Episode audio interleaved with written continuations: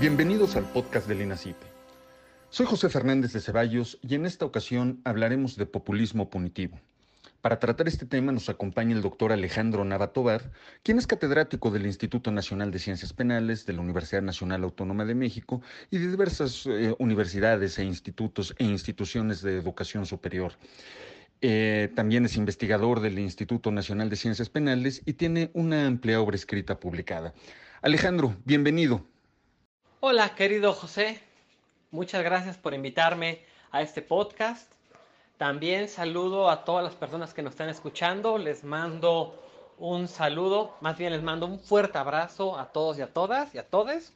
Y pues para mí es un gusto hablar hoy sobre uno de los temas que mayor debate provocan en la esfera pública. Me refiero al problema en torno al populismo punitivo. Efectivamente, un tema que genera un grandísimo debate y una amplia polémica. Y bueno, para empezar con este análisis, ¿nos pudieras explicar qué es el populismo punitivo? El concepto de populismo punitivo no pertenece al tradicional cielo de los conceptos jurídicos, esta definición a la que se refería eh, Rudolf von Jering, sino que es un concepto usado tanto por los penalistas como por los criminólogos de orientación crítica tanto criminólogos como penalistas, que suelen vivir en ámbitos académicos cercanos en cuanto a su objeto de estudio y lejanos en cuanto a sus métodos, lo usan con frecuencia en sus estudios y siempre de forma despectiva y negativa, a diferencia de otras concepciones de populismo que pueden tener tanto una carga positiva como una carga negativa. Pero bueno, ese es un tema más asociado a la teoría y filosofía política contemporáneas. Aquí más bien quiero enfatizar en un concepto que siempre tiene una carga negativa. Tanto los penalistas como los criminólogos captan, fallan en captar su objeto de estudio porque en esencia este concepto pertenece al campo político. Entonces, la política es el punto de partida adecuado para el estudio de la política criminal y solamente así el derecho penal y la criminología pueden contener una aproximación más cercana a lo que se entiende por populismo punitivo. A pesar de que los usos de las penas desproporcionadas son bien conocidos en la historia, David Pratt afirma que el concepto de populismo punitivo tiene una historia corta. El concepto de populismo punitivo tiene su origen en la década de los 90 del siglo pasado y se remonta a un ensayo de Anthony Bottoms titulado La filosofía y política del castigo y la sentencia, quien acuñó el término populismo punitivo para describir una de las cuatro influencias principales que vio en los trabajos sobre la justicia penal contemporánea y los sistemas penales en la sociedad moderna. Como tal, Boroms usó este concepto para referirse a aquellos políticos que buscan sacar una ganancia electoral por medio de la defensa de tesis político-criminales, tales como la tesis de que el incremento en las penas conllevaría necesariamente a una reducción de las tasas de delito, esto es, la tesis de la pena como reducción del delito, y las tesis de que las penas refuerzan determinados consensos morales esenciales para la vida en sociedad. Esta sería la tesis de la pena qua reforzamiento del consenso moral. A partir de estos, este ensayo de Bottoms, otros autores como David Pratt, Lovaca, David Garland y Zaffaroni se han referido a esta concepción político-criminal para así explicar y denunciar intentos políticos que buscan implementar reformas autoritarias en el sistema criminal que, en nombre de los intereses del pueblo, del bien común, de la seguridad del orden social, apelan a acabar o reducir de forma categórica el problema de la criminalidad como bandera política. Entendido así el populismo punitivo, ¿qué relación guarda con los medios de comunicación tradicionales? La relación que tiene el populismo punitivo con los medios de comunicación tradicionales la encontramos en la definición y alcances de lo que Zaffaroni ha llamado la criminología mediática. Es difícil definir un enfoque teórico como el de la criminología mediática cuando al parecer no hay personas que defiendan académicamente este enfoque, con el fin de presentar sus fundamentos, alcances y limitaciones. Más bien, lo que tenemos que hacer es definirla a partir de lo que han dicho sus críticos. En ese sentido, con base en la lectura de la extensa obra Zaffaroni y otras lecturas que también hacen referencia de forma directa o indirecta a la criminología mediática, puedo definirla como una criminología paralela a los discursos académicos, la cual, basada en el uso constante de los medios de comunicación, construye selectivamente imágenes distorsionadas y hasta perversas del delincuente, la víctima, los cuerpos policiales, los jueces y los vengadores anónimos, con el fin directo de aumentar el rating de noticias violentas y sembrar una política del rencor en la sociedad civil, permitiéndole así a diversos políticos aprovechar la situación para proponer medidas autoritarias y no dejándole a los jueces otra medida más que otorgar sanciones privativas de libertad. Esta criminología mediática, al igual que el populismo punitivo, carece de filiación política alguna. Hasta ahora no necesita de ninguna ideología política para ser invocada ante los discursos de emergencias. Por esta razón, tiene un potencial enorme para ser usada por cualquier postura política que busque eh, crear medidas autoritarias legitimadas por buena parte de la sociedad. Es decir, la, criminología mediática es una forma de terrorismo mediático eh, mediante la cual se pueden introducir legislaciones autoritarias en la sociedad. Por eso los medios tradicionales son una forma de potenciar el populismo punitivo. Ya Roger Lancaster señala que teóricos sociales, que van desde George, George Simmel hasta Baudrillard, han sugerido que el pánico moral está implícito en la estructura de la sociedad de masas. No todos los delitos, víctimas criminales, instituciones policíacas y penas valen lo mismo para la criminología mediática. Para la criminología mediática, los verdaderos y únicos delitos y sus respectivas penas, formales e informales, ausentes y aplicables, serán aquellas que generen morbo en la sociedad y con ello aumenten el rating de los medios de comunicación tradicionales. Como lo puedes intuir, poco o nada importa la afectación a la dignidad humana de las personas ni tampoco la verdad de los hechos. Si cierta noticia genera morbo y pánico en la sociedad, entonces los medios de comunicación tradicionales, a saber, la prensa, radio y televisión, se valdrán de seleccionar imágenes, narrativas y videos grotescos que se repetirán una y otra vez hasta que las noticias criminales alcancen niveles de estrés, morbo y pánico. Eh, la criminología mediática no puede ser efectiva sin espectáculos, sin representaciones, sin carnavales. Eh, ya en alguna cita de una referencia de Michel Foucault en Vigilar y Castigar, eh, le echaba una indirecta a, a Guy Debord al decir que nuestra sociedad no es la del espectáculo, sino de la vigilancia. Yo creo que más bien es una sociedad, la actual, tanto de vigilancia como del espectáculo. En este sentido, los medios de comunicación contribuyen a crear un imaginario de pánico moral al, al mostrar ciertas imágenes de los delincuentes. Sabemos muy bien los efectos negativos del etiquetamiento social explicados por autores como Becker, quienes explican cómo cierto etiquetamiento social contribuye a crear ese pánico. Aquí lo hemos visto como la criminología mediática, basándose en los medios tradicionales, se basa en, ciertas imágenes, perdón, para explicar los pánicos morales. Por ejemplo, usar periódicos donde las portadas está un chico al que le llaman el Kevin, el Brian, así con artículo. Eh, etiquetar también a los policías como personas corruptas incluso asociar su estética, el que sean obesos, a una forma de falta de disciplina. También el tema de las víctimas es utilizado de una manera grotesca. Las imágenes de, sobre todo pienso en, ciertos delitos, como el de los feminicidios, cómo se muestra la imagen de la mujer ante los medios de comunicación. Y también el tema de los justicieros y vengadores anónimos, los cuales pues son alabados, ¿no? La figura de los tipos que golpearon la combi se asemeja a la figura del Mario Almado Charles Bronson. Es, es muy eh, importante destacar estos efectos perversos de los medios tradicionales. En tu opinión, Alejandro, ¿consideras que este populismo punitivo es promovido también por la sociedad? El populismo punitivo, que amenaza con subvertir la racionalidad del sistema penal, sabe extraer ciertas exigencias de la sociedad civil. Ya en algún momento Hegel decía que un código penal pertenece esencialmente a su época y a la situación que ocupa en ella la sociedad civil. Entonces Hegel se adelantaba a ciertas concepciones de la economía política del castigo, como las elaboradas por Rouchet y Kirchheimer. Ahora bien, la criminología mediática, sin duda, influye en la opinión pública pero el hecho de que influya en la opinión pública pasa por alto el hecho de que también la sociedad civil busca formas de expresar sus exigencias ciudadanas frente a los delitos de las penas. Tal vez podría incluso analizarse el nivel de civilización y cultura de los derechos humanos en la sociedad a partir de la comprensión sobre los temas de relevancia en el sistema de justicia penal. Ese tipo de manifestaciones pueden verse en las redes sociales, moderno espacio de expresión en la sociedad.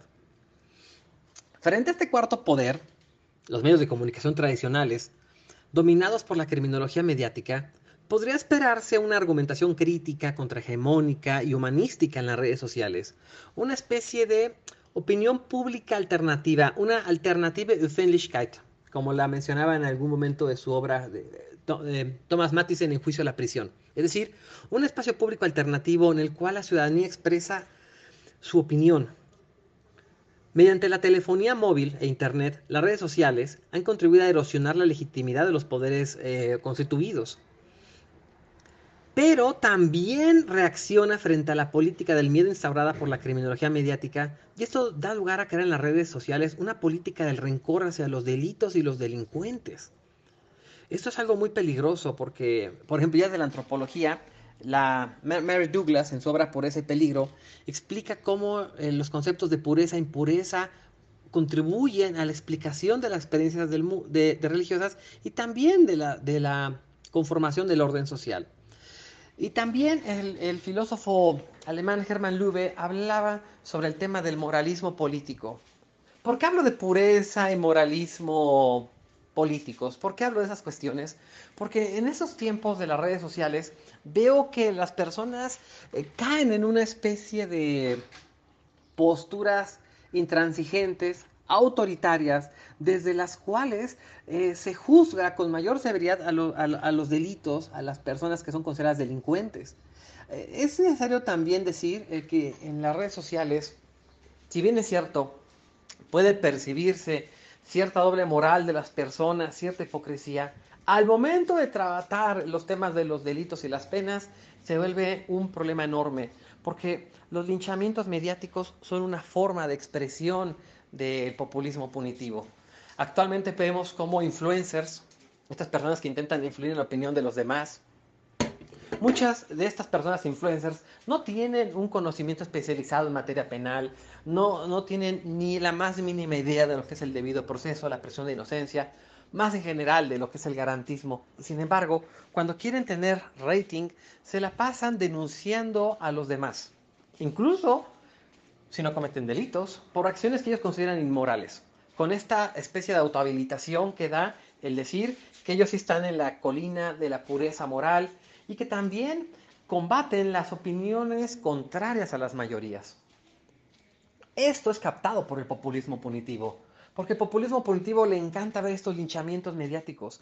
Esto que hace la sociedad, lo de linchar mediáticamente a las personas, no es muy diferente del populismo punitivo, solo que estos linchamientos mediáticos que vemos en las redes sociales, lo que hacen es potenciar el populismo punitivo, es decir, le están dando esta legitimidad.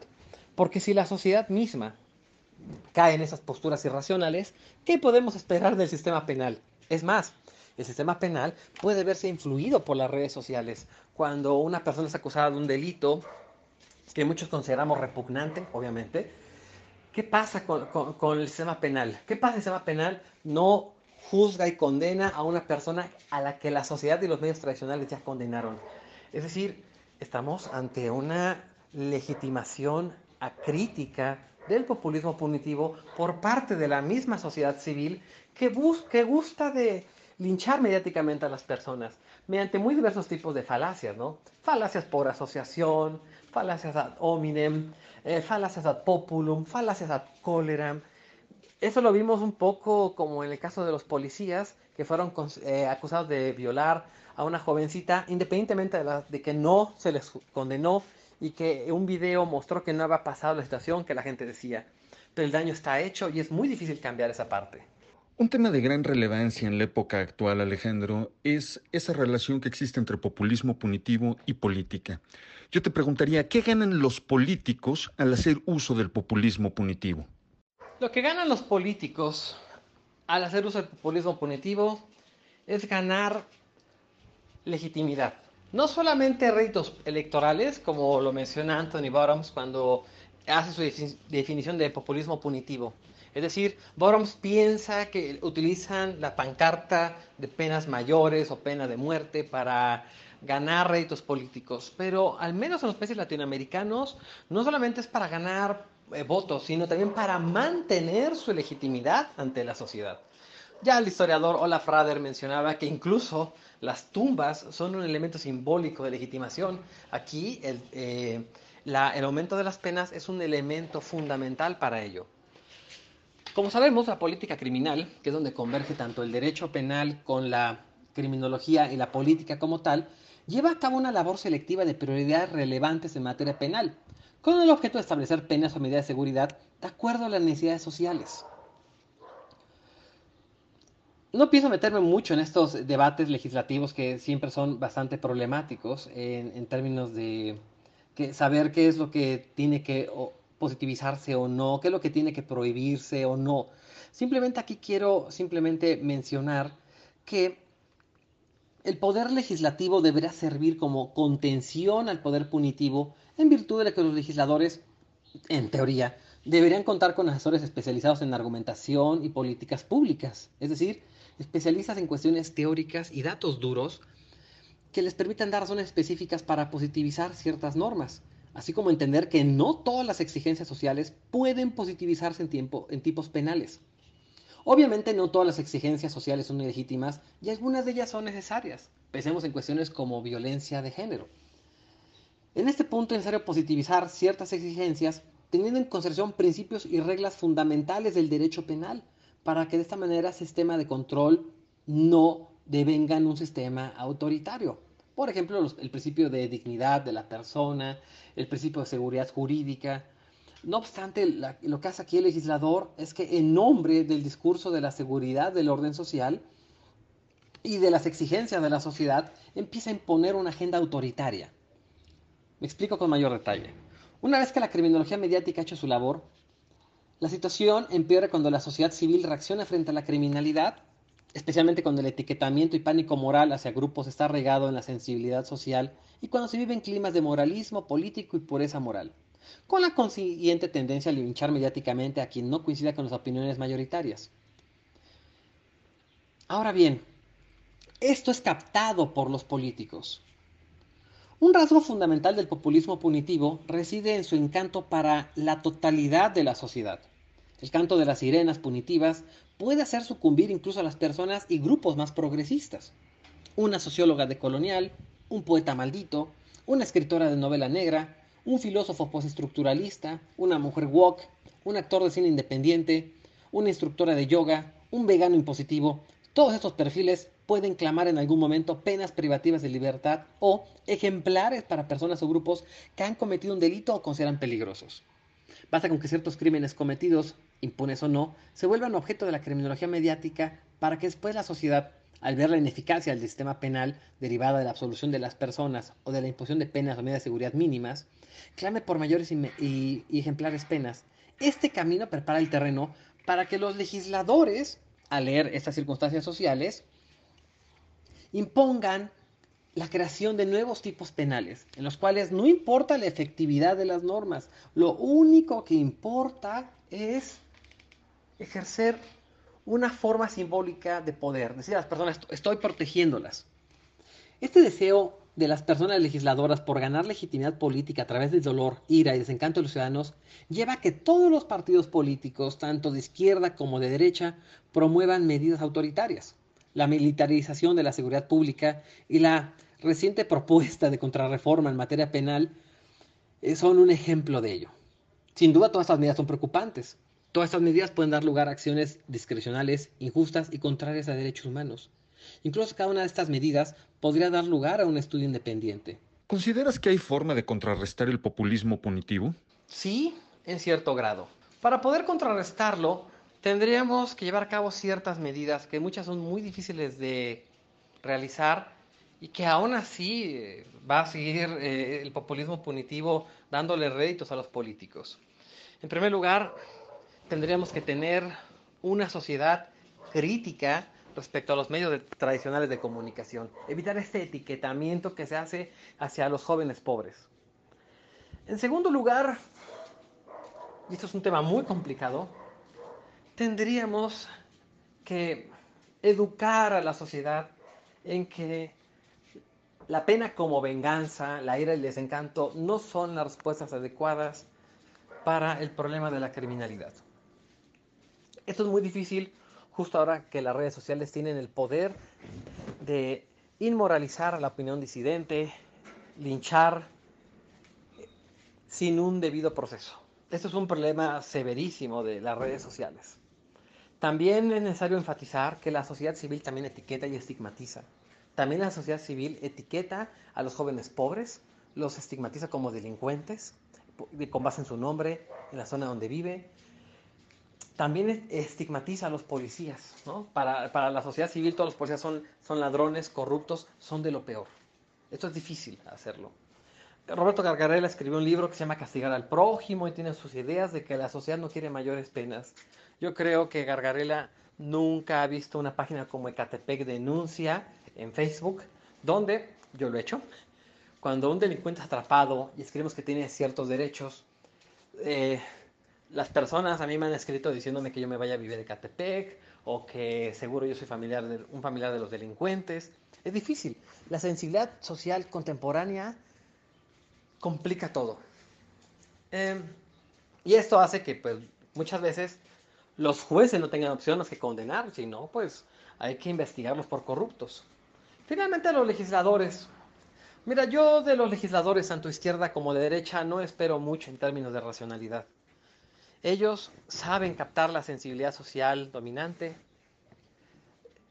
Seguramente tienen especialistas que les dicen que subir penas no es la solución. Y sin embargo, siguen creando tipos penales solamente por satisfacer exigencias sociales, que muchas de ellas son legítimas y otras no son racionales. Hay muchos problemas que hacer ahí. Yo creo que es una labor tanto de la sociedad misma, como también de nosotros como académicos, explicar que las penas no es la solución a muchos problemas, ya que en la historia muchos problemas intentaron resolverse con penas y muchos de ellos, muchos de esos problemas no se resolvieron con penas mayores. Simplemente se da la apariencia de que se resuelve el problema. Todo esto que he dicho apunta a reducir la irracionalidad punitiva del sistema social y de la sociedad. Sin embargo, hay que ser realistas y entender que en estos tiempos es difícil contrarrestar estos efectos perversos del populismo punitivo. Por, por esta razón es una, de las es una de las formas de populismo más difíciles de combatir, estimado José. Antes de terminar, estimado Alejandro, ¿nos pudieras compartir a manera de conclusión una reflexión final sobre este tema del populismo punitivo? Con todo gusto, querido José. Espero que de agosto, entre agosto y octubre sea publicada mi segunda obra en el INACIPE titulada Populismo Punitivo. ¿Qué intento, ¿Qué intento con esta obra y que me sirve para terminar esta reflexión final? Esta obra la he escrito en tiempos de pandemia, pero ha sido una reflexión que llevo años pensando. Eh, tengo no solamente amigos eh, y amigas en el campo del derecho, sino también en la filosofía, la sociología, las ciencias sociales en general. Y es triste percibir cómo las mismas personas humanistas a veces han caído en esas trampas del populismo punitivo. Amigos de izquierda, de derecha, eh, feministas, veganos, veganas, han caído en esas trampas. Es muy difícil quitar de la mente a las personas que el castigo es la solución a los problemas, cuando más bien tendría que ser una de entre varias alternativas. La sensibilidad social contemporánea no ayuda a reducir los efectos perversos. Sin embargo, quiero aclarar eso, es posible reducirlos si somos personas abiertas a la reflexión, al debate, sobre todo a combatir las opiniones hegemónicas que actualmente están cayendo en un autoritarismo. Sé que eso es difícil, incluso yo mismo me he puesto a pensar si tal vez el garantismo no termina siendo una utopía en sociedades como la nuestra, donde la pobreza, la desigualdad aumentan los niveles de violencia e impunidad también del sistema penal y que esto lleva a que el populismo sea erigido como la única alternativa para combatir el crimen. Espero que a partir de este podcast muchas personas puedan pensar y ver cómo las redes sociales han potenciado el populismo punitivo, cómo los medios de comunicación también tienen esta influencia y cómo el poder legislativo, que en muchas ocasiones no tiene escrúpulos, sigue esta línea punitiva. Espero que podamos seguir debatiendo sobre esos temas en beneficio de una sociedad que requiere de un derecho penal humano, no un derecho penal autoritario que no va a resolver el problema de la criminalidad de ninguna manera. Enhorabuena por esta nueva publicación que nos compartes, que pronto saldrá a la luz. Estaremos pendientes, mi, querido Alejandro. Y pues bien, llegamos así al final de este episodio. Nos despedimos agradeciendo a todos ustedes que amablemente nos han escuchado y muy especialmente al doctor Alejandro Nava Tobar por habernos compartido este interesantísimo análisis sobre el populismo punitivo. Muchas gracias, Alejandro. Muchísimas gracias, querido José, por invitarme a este programa. También quiero agradecer de todo corazón a todas, todos y todes por habernos escuchado. Les mando un fuerte abrazo y también les pido que en la medida de lo posible nos quedemos en casa. Muchas gracias por, de nuevo, por esta invitación y pues estamos al pendiente de las siguientes emisiones. Saludos. Muchas gracias. Amigos, amigas, los invitamos la próxima semana a escuchar un nuevo episodio del podcast INACIPE, donde se tratará algún tema relevante para el derecho penal, porque en el INACIPE se viven las ciencias penales.